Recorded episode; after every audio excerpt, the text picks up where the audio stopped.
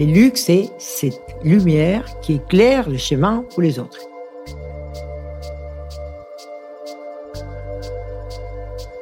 Le comité Colbert, la voix du luxe français, vous invite à la rencontre des dirigeants des maisons les plus mythiques. Comment perçoivent-ils leur métier aujourd'hui et leurs défis pour demain?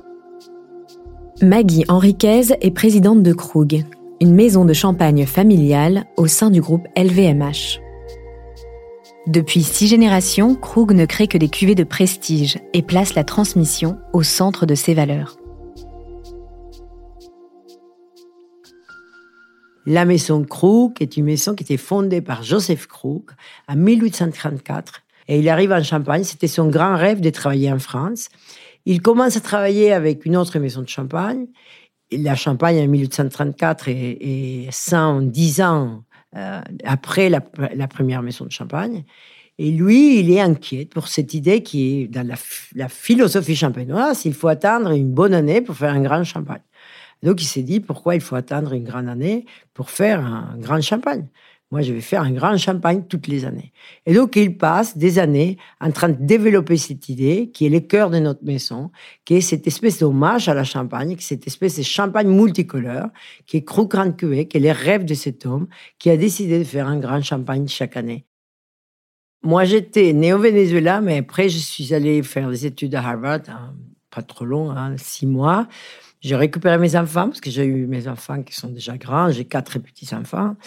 Et je suis partie au Mexique. Au Mexique, je n'ai pas travaillé dans les vins spiritueux, je travaillais dans l'alimentaire, parce que c'est des petits biscuits.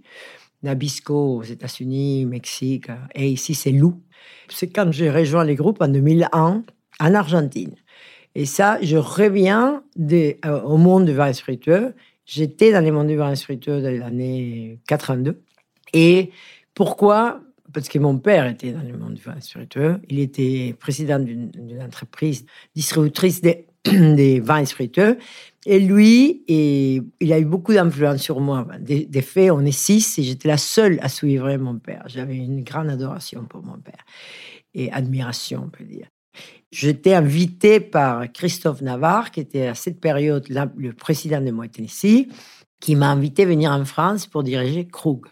Et moi, j'étais intéressée à me, à challenger pour faire quelque chose de différent et, idéalement venir en France. Donc, j'avais parlé avec Christophe en plusieurs occasions, mais la, la proposition n'est jamais euh, apparue.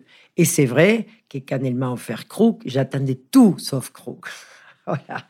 Et, voilà, au début, j'ai douté un peu parce que j'ai trouvé la personnalité des Crocs un peu, un peu arrogante. C'était très différente de, moi. Et, c'était mon mari qui me dit Tu peux pas dire non à ce champagne. Extraordinaire. Il faut dire oui, tu verras, je te connais, tu feras des changements. Et on peut dire aujourd'hui, c'est une maison où on a tout changé et on n'a rien changé. J'étais en Argentine et mon fiancé, qui est mon mari aujourd'hui, est français et habitait ici. Vous avez tout compris. C'est vrai que c'était un défi extraordinaire pour moi, à quitter l'Argentine, quitter l'Amérique latine, parce que j'avais travaillé que dans l'Amérique latine, pour venir en France. Et lui, c'était un collègue, président d'autres maisons du groupe, qui avait vécu une expérience similaire, qui m'a dit, Maggie, oublie tout ce que tu as fait. Tu es dans un autre univers Oublie de faire des projets en six mois, comme on a fait toujours dans les, dans les consommations massives. Oublie. Ça te prendra, parce que cette maison n'est pas développée, ça te prendra entre trois et quatre ans. Parce qu'il est luxe, c'est le temps. J'ai dû faire ça du début. Voilà. Et c'est comme ça que j'ai appelé l'historienne. Elle m'a dit, maintenant je suis occupée, mais j'arrive à la fin de mars.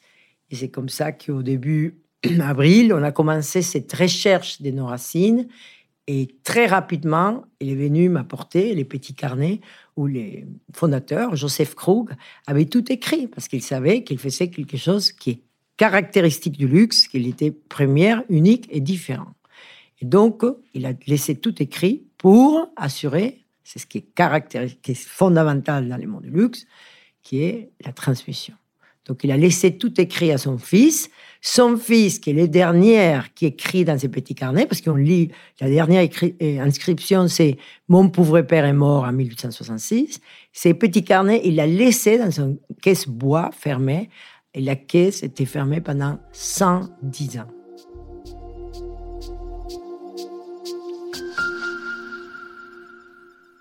Les vins, c'est le cœur de la maison. Ah, mais c'est sûr. Et le travail des chefs de cave, de faire ces assemblages, personne ne peut comprendre. Mais moi, qui j'ai travaillé pendant des années dans, les assemblages, moi, je n'arrive même pas à comprendre parce qu'il faut qu'il gère, quand il va créer cette proposition, surtout la grande cuvée, Gros grande cuvée, c'est 150, 160, 198 vins différents. C'est vraiment une ouvre d'art. Un grand champagne doit être un grand vin. Mais pour moi, il y a une joie dans la dégustation d'un bon champagne qu'on ne trouve pas dans les vins. Et c'est pour ça que j'ai dit eh, que le champagne, c'est la manière la plus joyeuse de déguster des grands vins.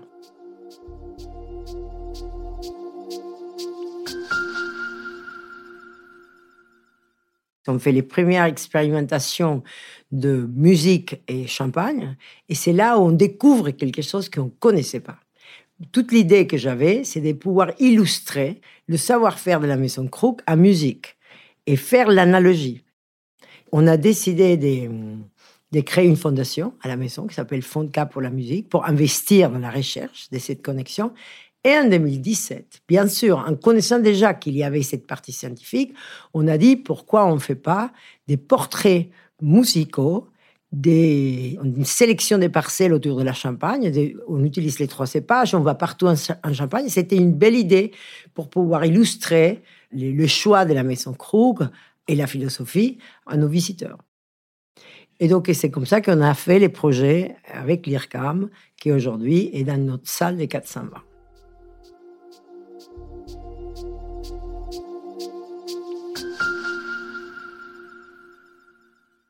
La décision d'avoir pris euh, Julie Caville comme chef de cave n'est pas connectée avec les, les, faits qu'elle soit une femme ou, un homme. La réalité, c'est que c'est ce qui est la, la, base de la décision, c'est le fait qu'elle avait travaillé déjà 14 ans avec Eric. Elle avait suivi. Donc la place des femmes, ça m'a toujours intéressé. Je crois qu'une entreprise qui soit holistique, une maison qui soit holistique, va être plus, va réussir, va être plus efficace, va être plus, plus impactante que s'il ne l'est pas. Et la manière de le faire, c'est justement en cherchant cette diversité. Mais ça peut changer vite. À un moment donné, j'avais tellement de femmes que j'étais même inquiète pour avoir autant de femmes. Ça veut dire quoi? Ça veut dire que si j'ai une femme ou un homme avec les mêmes compétences, je vais favoriser la femme. Quand j'ai une organisation qui a besoin de plus de femmes. Parce que l'idée doit être chercher un équilibre, chercher euh, un meilleur équilibre, chercher une, meilleure manière d'exprimer la diversité de la population qui nous entoure et qui sont nos clients. Donc c'est ça. Et en tant que femme, je pense aussi que moi j'ai une responsabilité de développer et de donner des opportunités aux femmes. Mais jamais la vie, vous allez voir pourquoi. En France, vous êtes éduqués avec ce principe que la raison est la source du succès. Voilà. Et l'émotion est la source de l'échec. Et l'émotion est toujours connectée avec les femmes. On aime, on n'aime pas. C'est une réalité. C'est comme ça. donc, il y a une perception qui est complètement structurelle. Des fois, je pense qu'elle n'est même pas consciente de ne pas imaginer les succès connectés avec les femmes. Les luxes les émotions n'existeraient pas.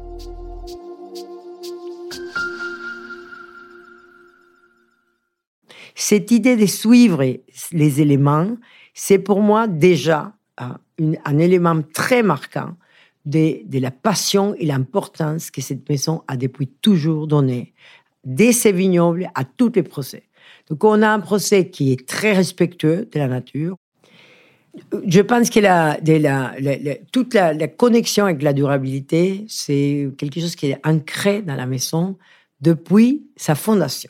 De fait, on retrouve des lettres de Joseph et de Paul, son fils, sur l'importance de la préservation des vignobles. Extraordinaire. En 1848, en 1866, en 1872, dans les luxes, on a besoin du temps pour explorer et pour innover. Et après, on a bien sûr des décisions précises. Depuis longtemps, moi, c'est interdit d'envoyer des bouteilles par euh, avion. On est avec l'amélioration des zooms.